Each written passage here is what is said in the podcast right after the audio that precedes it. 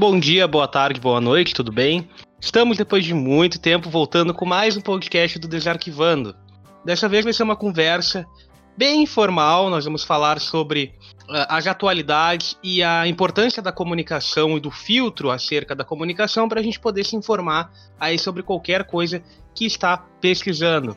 Temos a participação da Tainise, a Tainise sempre, e da Natiane Gomes, estudante de jornalismo da, da Universidade Federal de Pelotas, que vai estar com a gente nesse debate de hoje. Tudo bem, gente? Boa noite, bom dia, boa tarde, boa noite, como a gente sempre fala, depois de muito tempo. Eu sou a Thay, feliz de retornar para as nossas gravações, feliz de estar com a nossa convidada hoje, a Nath, trabalhando um tema bem legal com a gente. Espero que esteja todo mundo bem, tomando os cuidados que a nossa pandemia aí está nos exigindo, mas vamos conversar. E aí, gente, tudo bem? Como é que vocês estão? Eu sou a Natiane, eu tô no quinto semestre do jornalismo e vamos pro bate-papo aí, com o Desarquivando. Então, gente, acho que para começar, assim, ó, todo mundo que tá fazendo o Enem, tá, em algum momento vai se deparar com um tema de atualidades. É um tema que ele é sempre recorrente, é importante, é, em decorrência do quê? Da redação de questões que possam abordar temas atuais que estão é, amplamente divulgados em vários veículos de notícia, em vários veículos de comunicação. E como é que a gente pode filtrar isso? Qual é a importância da gente filtrar isso? Quando falamos em filtrar, falamos em entender é, o que, que estamos absorvendo, o que está sendo passado, é, a comunicação que ela é feita por esses veículos, por esses, vamos supor, periódicos, sites, blogs, é, até pelas mídias sociais, Facebook, Instagram, Twitter, o que que é, como é feita a comunicação? O que que esse, essa instituição ou essa página ou esse perfil quer comunicar, né? O que que é, há de intenção em comunicar e o que que nós podemos receber, né? Dentro desse, dessa, dessa interação, né? Entre quem comunica e quem recebe a comunicação. Então esse debate é importante porque muita coisa que é divulgada é, pode ser bem, é, entre aspas, manipulada quando vamos tratar de assuntos em que há influência é, de, por exemplo, tema político, influência de tema ideológico, influência de informação para moldar uma opinião. Isso é um tema que nós vamos falar mais, mais tarde em outros episódios, é, em decorrência do, do, do, do, cuidado que temos que ter com isso, né, quando vamos tratar com, de mídias, por exemplo, de empresas, de comunicação, é, e notícias, é, importância dessas, dessas empresas e desses veículos em moldar a opinião pública, né? Então, o que, acontece? Sempre que a gente vai ver uma notícia, sempre que a gente vai ler um texto, a gente sempre tem que buscar procurar, pelo menos comparar com outros veículos da mesma área ou com outros veículos mais ou menos parecidos com este, e, tentar, e também procurar quem está escrevendo, porque todo tipo de notícia, todo tipo de informação, ela é subjetiva. Ou seja, tem alguém por trás. Né? Um jornal tem uma linha editorial. Por exemplo, uma página tem um administrador, ou administradores, ou administradoras. Uma, um perfil, um Twitter, um Instagram, tem alguém administrando também por trás. Então a gente sempre tem que entender o que, que aquela pessoa quer comunicar, o que, que aquela, com que, que aquela pessoa trabalha, quem é ela, o que, que ela é, absorve, o que, que ela repassa, o que, que a página repassa para a gente poder ver o que, que realmente é possível absorver, o que, que nós temos que entender se é ou não é útil para a gente absorver e poder desenvolver as nossas análises, sintetizá-las para depois expressar elas é, e divulgá-las em redação, em, quando formos, formos responder questões ou até em conversas de mesa de bar ou conversas com amigos, a gente poder entender o que, que a gente está repassando que é útil, que é factual ou que tem algum compromisso com a verossimilhança, tá? Então vamos aí pro debate, gente. O que, que vocês acham em relação a isso? Eu queria começar pontuando assim em relação ao Enem. É, eu acho que é importante a gente ter em mente que a gente não precisa procurar saber todas as atualidades do mundo, né? O Enem, ele pede pra gente saber, é, ele, o que ele pede pra gente? Pra gente mostrar o que a gente sabe. Então, o Enem, ele quer conhecer o que a gente já sabe, qual é o nosso background, quais são as nossas ideias. Então, é importante se manter bem informado, mas também é importante focar nisso, de mostrar o que a gente tem de melhor, e é isso que o Enem que eu acredito que o Enem quer que a gente passe. Uh, em relação ao jornalismo em si, a gente aprende na faculdade uh, que não existe jornalismo é, imparcial. Por quê? Antigamente era um requisito a gente não ter. Uh, dizer que o jornalismo é imparcial, que ele não tem nenhuma. Nenhuma política no sentido de, ah, eu me posiciono dessa forma ou dessa forma. Mas eu acho interessante mostrar, por exemplo, um, uma matéria que eu, que eu fiz para a Radicom no ano passado, que era sobre um debate uh, que estava tendo na Câmara de Vereadores aqui de Pelotas sobre a taxa de iluminação pública. Que um certo jornal, que prefiro não nomear, uh, colocou contribuição de, de iluminação pública. Então, tem sempre algum tipo de algum tipo de informação que dependendo do viés do jornal vai ficar implícita.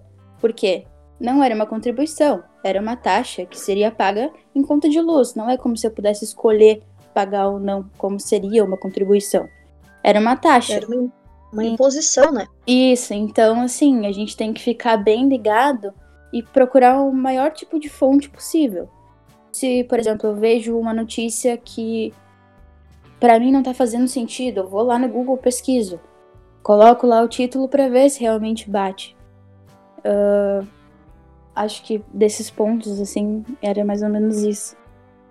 Esse, esse exemplo que a Nath trouxe é muito interessante de, de a gente refletir sobre ele na questão seguinte se, como eu comentei ali, tipo, era uma imposição. A gente, cidadão aqui da, de Pelotas, não tinha como escolher se queria pagar sua taxa ou não.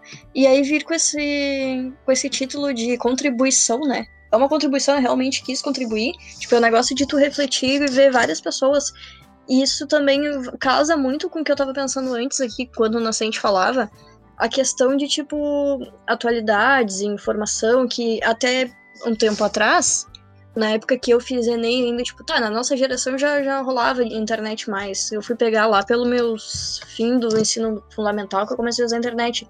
Mas até pouco, não tão pouco tempo atrás assim, a informação, a fonte principal era livre, o jornal, TV, rádio. E hoje em dia, com o advento da internet, isso se. Essas fontes de notícia ampliaram, assim, de uma maneira bem, bem grandiosa, assim. A gente tem informação hoje em qualquer lugar que a gente abre na internet e, e internet é uma coisa que tá presente na maioria dos lares hoje, tipo, tanto do Brasil quanto do mundo. Então, tipo, é um bombardeio de notícias. A gente acha de tudo em vários lugares. E a gente e, e vai muito de encontro que o Inocente estava falando lá do início, da gente às vezes esquecer de verificar o que informação a gente tá pegando, se é aquela história, né? Como assim é mentira se bate exatamente com o que eu penso? Aquilo que eu o que eu achei de informação ali realmente é verdade, quem postou, quem falou, outras pessoas falaram, eu fui pesquisar, sabe? A gente tá no país das fake news, da eleição das fake news, então, tipo, é uma coisa muito recorrente na nossa sociedade, no nosso dia a dia. E é incrível porque a gente bate bastante nesse assunto, a gente, muita gente fala nisso, de pesquisar as fontes, de correr atrás, de ver se realmente é verídico aquilo. E ainda é um troço extremamente esquecido, assim, as pessoas veem uma notícia, não se importam com quem tá falando e saem reproduzindo. E isso é muito interessante porque no Enem ele tem todo o rolê da redação, de às vezes tu não chegar dizendo, impondo tua opinião, mas é muito legal tu até da ideia de debater, sabe? De fazer esse contraponto, de tá, tem essa informação, mas isso será. E pegar vários lados para estudar e tu ver o que, que parece ser mais verídico, que parece ter mais imponência, assim, tipo, quem tá de fato falando algo verídico e pesquisar várias fontes, sabe? E ver quem é a formação, a, a veracidade daquela pessoa que tá falando. Enfim, me, me, me alonguei bastante aqui, mas acho que deu pra entender. Outra coisa que eu acho importante pontuar, uh, no jornalismo a gente fala bastante sobre essa questão de jornalismo web, né? Antigamente o jornal era entregue em casa e a gente tinha apenas aquela informação. E com a internet a gente tem várias informações e que, como a Tenise falou, uh, bate exatamente com aquilo que a gente pensa. Então a gente tem que pensar nos jornais que podem ter um caráter, um viés político definido através da política uh, geral. Por exemplo, uh, em 2013, 2014, quando a Veja fez algumas matérias sobre o Moro como herói e tudo mais, esse ano uh, fizeram ao contrário, né? fizeram algumas matérias é, meio que se contradizendo com o que diziam lá em 2013. Então, o contexto político brasileiro importa bastante para esses jornais que uma hora podem falar uma coisa, outra hora podem falar outra coisa. E aí que entra os sites de notícias que são realmente enviesados. Que a gente pode falar daquele antagonista, que muitas matérias, por exemplo, eles pegam uma foto antiga, pegam um texto, um, um título antigo e encaixam numa matéria nova. Então eles fazem esse joguinho assim. E é importante, eu fiz alguns cursos, dois cursos esse ano, sobre checagem de imagens. E é importante às vezes a gente pegar a imagem, colocar lá no Google Imagens, na pesquisa reversa, e ver de quando é aquela imagem, se aquela informação é de agora, se ela está sendo reutilizada com um novo contexto. Porque a informação a gente pode jogar ali e encontrar, só que a gente pode também pegar a mesma foto e postar com qualquer outro contexto, né? Então é importante a gente estar tá sempre ligado nessas fake news e procurar o máximo, por mais que os, os jornais tenham esse viés político, assim, a gente tem eles como uma base. Então a gente, é bom a gente procurar saber no, no maior número possível de jornais se aquela informação bate, se se ela é de agora, verificar a data e tudo mais, pra gente não, não passar enganado. É, pegando o gancho dessa informação sobre, dessa fala sobre contexto da Natiane, é, o contexto, ele é tudo para a gente poder montar uma base argumentativa sólida. O que quer dizer isso? Quando eu vou passar, usar, utilizar uma informação como base para o meu argumento, isso vai acontecer muito em quesito de redação, por exemplo. Essa informação ela tem que estar contextualizada se eu não conseguir contextualizar a minha informação, ela vai estar fora de contexto, ela vai se esvaziar de sentido, né? O que que ocorre muitas vezes ao tentar ressignificar uma, uma informação, por exemplo? Eu posso pegar a informação A e tentar alocar ela no contexto B, para corroborar com o que eu quero dizer. Só que isso pode esvaziar essa informação de sentido no momento que eu tiro ela do contexto no qual ela está. Né? Então a gente tem que tomar muito, muito cuidado com isso. Então, por exemplo, vamos dar um, um exemplo aqui que eu acabei de inventar na minha cabeça, tá? É, o, o, o presidente fulano de tal, presidente da república fulano de tal, é, ao passar por crianças na rua, levantou a mão para cumprimentá-las. Ponto. Aí eu pego essa informação e eu, eu digo que existe essa imagem, utilizo essa imagem, né, não for no caso do Enem, e eu vou lá e digo: o presidente fulano de tal é, levantou a mão para crianças em ato de ameaça, de violência, por exemplo. Levantou a mão para as crianças. Então, só no que eu mudo o contexto da informação, da informação A, eu posso, eu estou tentando dizer que aquele, aquela informação ela está no contexto B, sendo que não necessariamente ela está.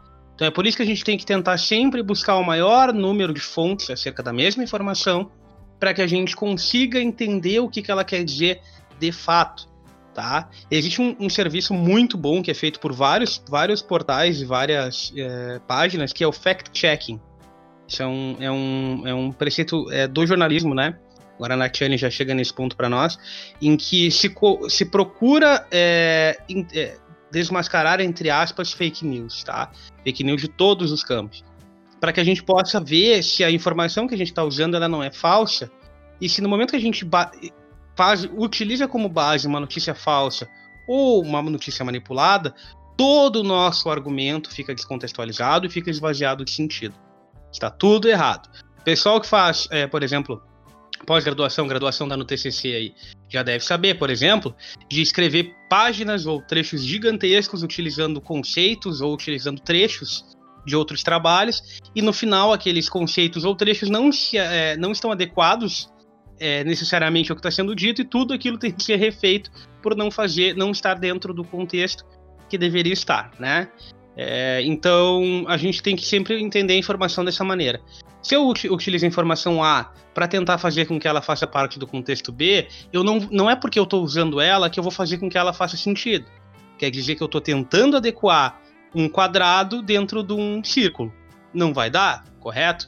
Então, assim, muito cuidado nessa hora, a gente tem que sempre buscar a informação sempre bater no maior número de, de, de vamos colocar assim, de fontes possíveis. Né? Quando a gente chega uma notícia assim, ah, por exemplo, tal coisa aconteceu, mas tal coisa é levemente absurda de ter acontecido. Será que ela faz sentido? Será que se eu pesquisar um pouquinho, entrar no Google ali, dar uma pesquisada, não vou ver que aquilo ali não é verdade? Ou que aquilo ali não foi daquele jeito? Né? E utilizo exemplos universais para isso.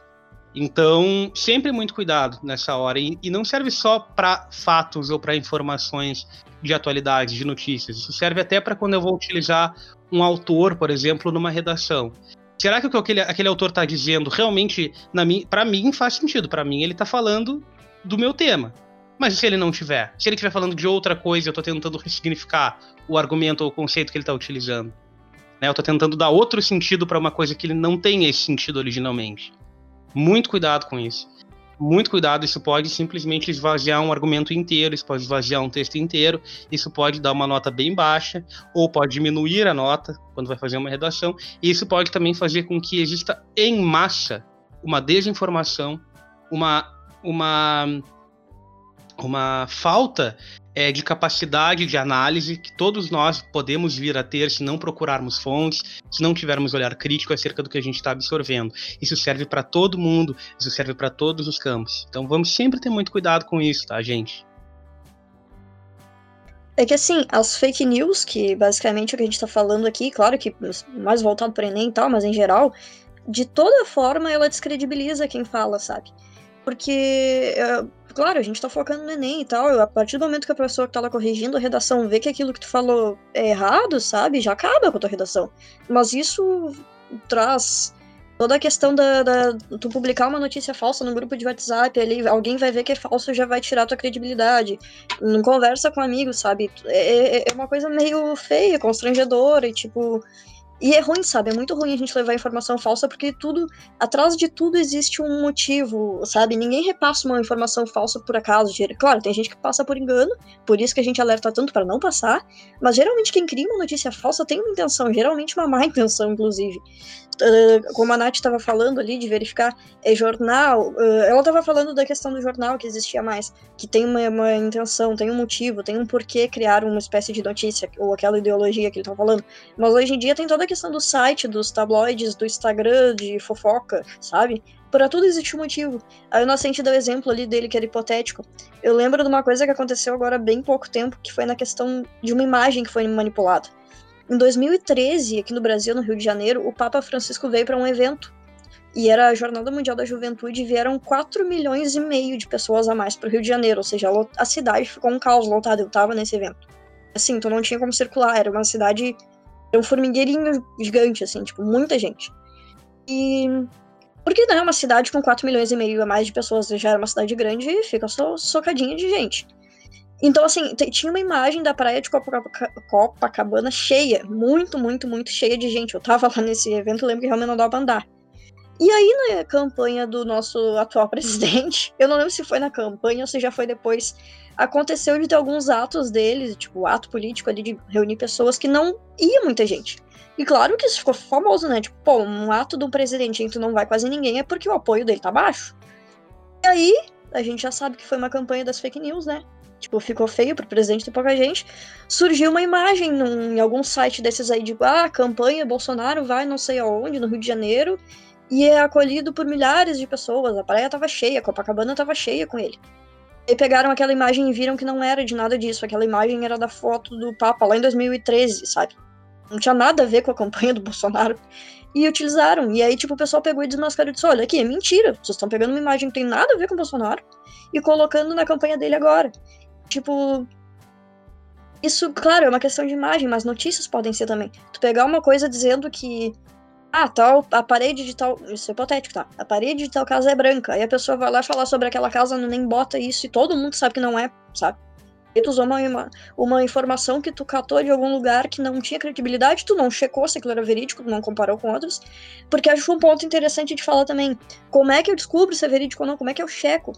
Procura quem foi a pessoa que falou, vê qual é a formação dela, vê ao que essa pessoa costuma ser associada, vê o que outras pessoas falam dela, sabe? Porque a gente tá num bombardeio, a gente tá na era digital, assim, é num bombardeio de informação por todos os lados, muita gente tá tendo acesso, Então é interessante a gente correr atrás para não sair falando qualquer coisa, porque complica bastante, sabe? Uh, mas não foi só dessa vez, teve várias vezes do então presidente de desse tipo de acontecimento. Acho que foram teve até uma que ele postou, acho que foi esse ano no Twitter dele, que na verdade era uma, uma manifestação que estava lá em 2013, naquela questão do, de tirar a Dilma, do impeachment da Dilma e, e balão do Lula preso, não sei o quê. E foi feito o fact-checking disso através da, da própria imagem. Uh, com cartazes que as pessoas estavam segurando que ele nem se ligou em, em tentar modificar. Então, uh, puxando um pouquinho dessa questão do fact-checking, que tem, tem aumentado bastante aqui no Brasil. A gente tem algumas agências do G1, do UOL uh, e algumas agências independentes também para fazer essa checagem de, de fatos. Uh, até eu separei algumas aqui para falar um pouquinho. Que tenha aos fatos. Uh, tem do Estadão também, da Lupa, que também é muito interessante. Que a gente também não tem tempo para estar tá checando tudo e essas agências meio que fazem isso pra gente. Então a gente tem surgido com, essa, com esse viés no Brasil de checagem de fatos, porque uh, as fake news não são de agora, mas com a internet e também com muito uso de bot, uh, elas estão sendo bem mais espalhadas. Com um curso que eu fiz aqui no jornalismo de checagem de imagens, uh, eu cheguei numa conta do Twitter que tinha lançado uma, uma informação. Era um kit Covid que estava sendo disponibilizado pela Unimed e a minha função no momento de checar era descobrir se aquela informação era, era real. Então eu fui pesquisar, coloquei a imagem que tinham soltado lá no Google, na pesquisa reversa, e descobri que vinha de uma conta do Twitter bem nova, mas sim, era da Unimed. Então, às vezes a notícia ela vem de qualquer canto da internet. Pode ser do Twitter, pode vir do Facebook, uh, de alguma agência, de algum jornal. Então é sempre importante a gente procurar essa fonte para saber se aquilo é realmente verdadeiro ou não. Porque poderia ser uma, uma informação completamente é, enviesada, que uh, no jornalismo a gente estuda bastante sobre a ética que pode acabar com a vida de uma pessoa de verdade. Então, a imagem de uma pessoa pode ficar manchada para sempre no quesito de, de lançar essas notícias falsas e, ao mesmo tempo, aumentar muito a capacidade de, de atingir pessoas, como, por exemplo, é do nosso queridíssimo presidente da República. Isso de, de queimar a imagem da pessoa, assim, principalmente agora na era do cancelamento, né? como o pessoal tá cancelando, assim, tipo, pegou uma informação e, meu Deus, não quero, não quero mais. Falaram que a pessoa fez tal coisa, eu não quero mais. E às vezes não é bem isso, sabe? E isso também é outra coisa importante da gente uh, verificar antes de sair por aí julgando mesmo, sabe? É mais uma coisa que essa função toda da, da quantidade excessiva de informações nos traz, mais uma realidade. No jornalismo impresso, assim, mais a gente estuda uh, sobre a retratação que, por exemplo, quando soltam uma notícia uh, que não é verdadeira num jornal impresso, uh, tem que ter o mesmo tamanho de retratação. Mas a retratação nunca vai conseguir apagar aquela imagem que foi lançada primeiramente, porque vai ficar manchada. Então a gente tem que ter muito cuidado a qualquer informação que a gente vê na internet, qualquer informação que a gente escuta, eu, inclusive, já escutei algumas barbaridades e fiquei, não, não pode ser real. E fui pesquisar, ouvi assim na rua. Fui pesquisar e não tinha nada a ver, não tinha nada. então é muito importante a gente fazer essa, essa, essa checagem para não. pra gente não perder a credibilidade também, né? Não perder, às vezes, até tempo também, né? Tu te gastar lendo uma coisa, tipo, te dedicar, te estudar sobre aquilo algo, algum assunto que tu acha interessante e tá completamente errado. Queria falar também. No ano passado, eu participei de uma palestra que foi da Manuela Dávila aqui no, no auditório do Campus 2 aqui da UFPEL, que ela falou bastante sobre essa questão de diminuir pessoas por elas estarem compartilhando fake news. Uh, ela falou bastante sobre a questão, por exemplo, ela tem uma filha e, e saiu uma notícia sobre vacinas é, causarem autismo. E ela, como ela sempre teve informação, ela é filha de um professor universitário, ela sabe que aquilo não é real, mas aquilo também apavorou ela. Então imagina para uma pessoa que nunca pisou numa universidade federal e nem imagina como uma vacina funciona. Então eu acho que é importante a gente, quando vê uma notícia falsa, tentar apresentar para a pessoa que compartilhou, por exemplo, lá em grupo de WhatsApp, tentar apresentar para essa pessoa o outro lado. Uh, mostrar para ela notícias que mostrem que isso não é verdade. Uh, mostrar alguma fala de algum pesquisador, por exemplo, nessa questão de, de autismo. Uh, nessa da vacina, era um, dono de uma marca farmacêutica que queria, na verdade, lançar a própria vacina dele. Ele estava queimando a vacina de tal é, corporação. Então, acho que é importante a gente não diminuir as pessoas e não fazer o cancelamento e tentar continuar esse debate e não cortar a linha de, de comunicação com as pessoas, porque a gente pode saber, mas o outro não tem obrigação de saber o que a gente sabe. Por quê? Porque a gente estuda, porque a gente tá é, mais ligado nas redes sociais que algumas pessoas. A gente tem que sempre tentar o diálogo e se a pessoa não quiser, tudo bem. Mas a gente sim não pode deixar que o cancelamento também diminua esse diálogo que a gente precisa manter para não criar mais terraplanistas e antivacinas. Aí nós entramos num campo que é um debate importante, até que a gente já tocou no assunto antes, que é quando a gente vai estudar ou absorver um conteúdo é, sobre temas específicos, sempre temos que tomar cuidado com o que está sendo passado. É, muitas pessoas não têm essa informação. Muitas pessoas vão absorver esse conteúdo porque ele é de fácil acesso, ou porque a pessoa que está tá fazendo aquela comunicação ela tem essa característica ou habilidade, ou capacidade, ou qualificação para estar tá se comunicando. Mas não necessariamente o tema da comunicação dela vai fazer parte da qualificação, ou vai fazer parte do conhecimento que ela tem acerca disso.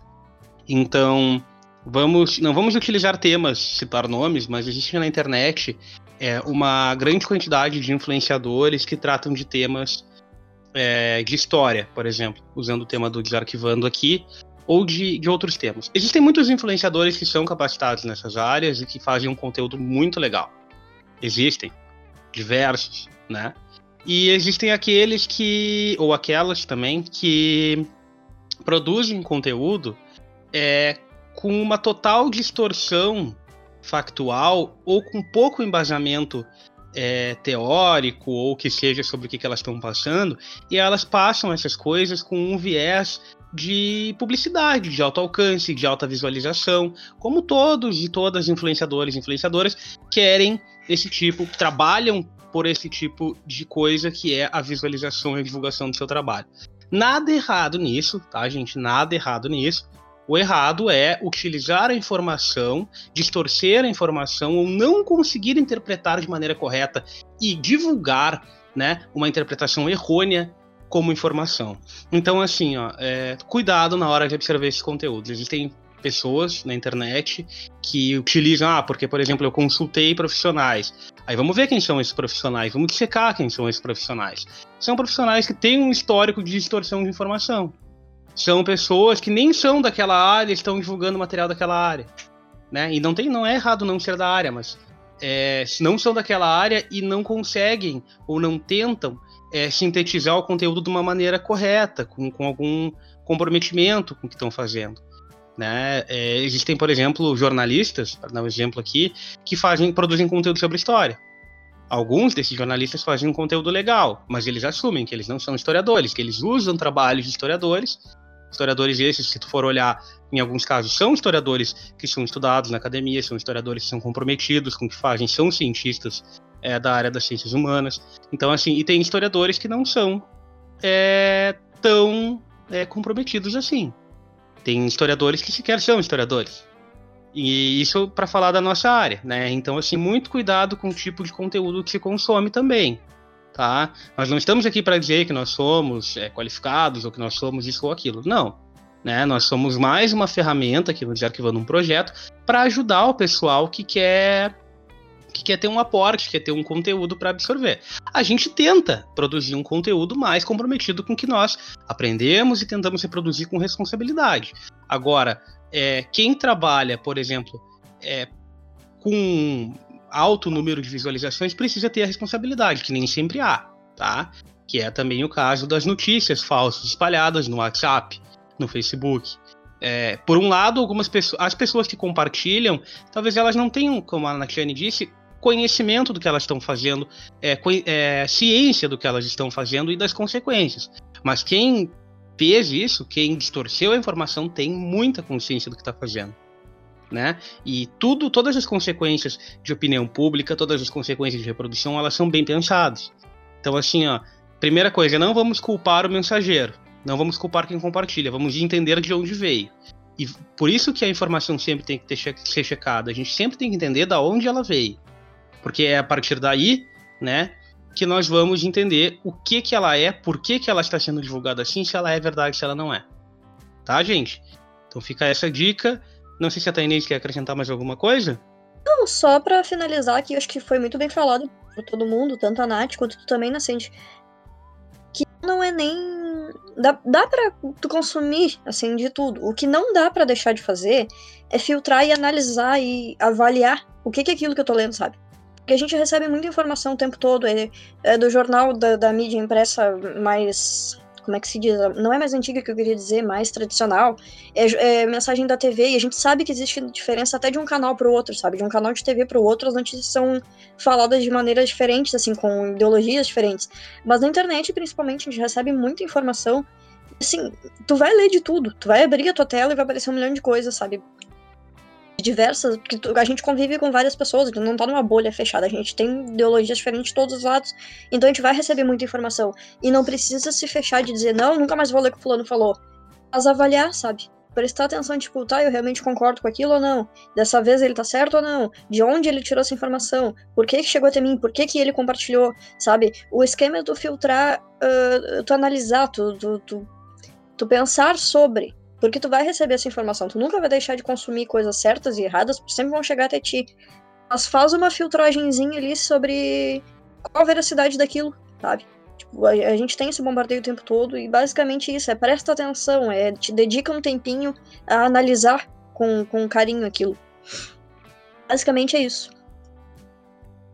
Uh, eu acho que é importante sempre manter o pensamento crítico de tudo que a gente consome. Exatamente. Uh, por quê? Porque o jornalismo não é imparcial.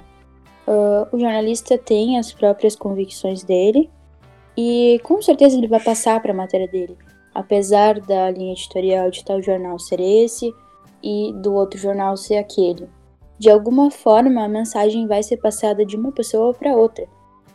É uma comunicação e é uma forma que a gente tem de mostrar nossos pensamentos para outra pessoa através da notícia.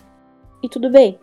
Só que a gente tem que sempre manter o pensamento crítico porque fake news uh, movimenta muito dinheiro e muito poder. A gente pode perceber, tem um guru lá nos Estados Unidos do Trump sobre fake news, que também apoiou a eleição aqui. E a gente pode perceber que toda essa movimentação e essa facilidade de compartilhar notícias pelo WhatsApp, pelo Facebook, uh, é, consequentemente facilitaram muito essa disseminação das fake news. E acho que é isso.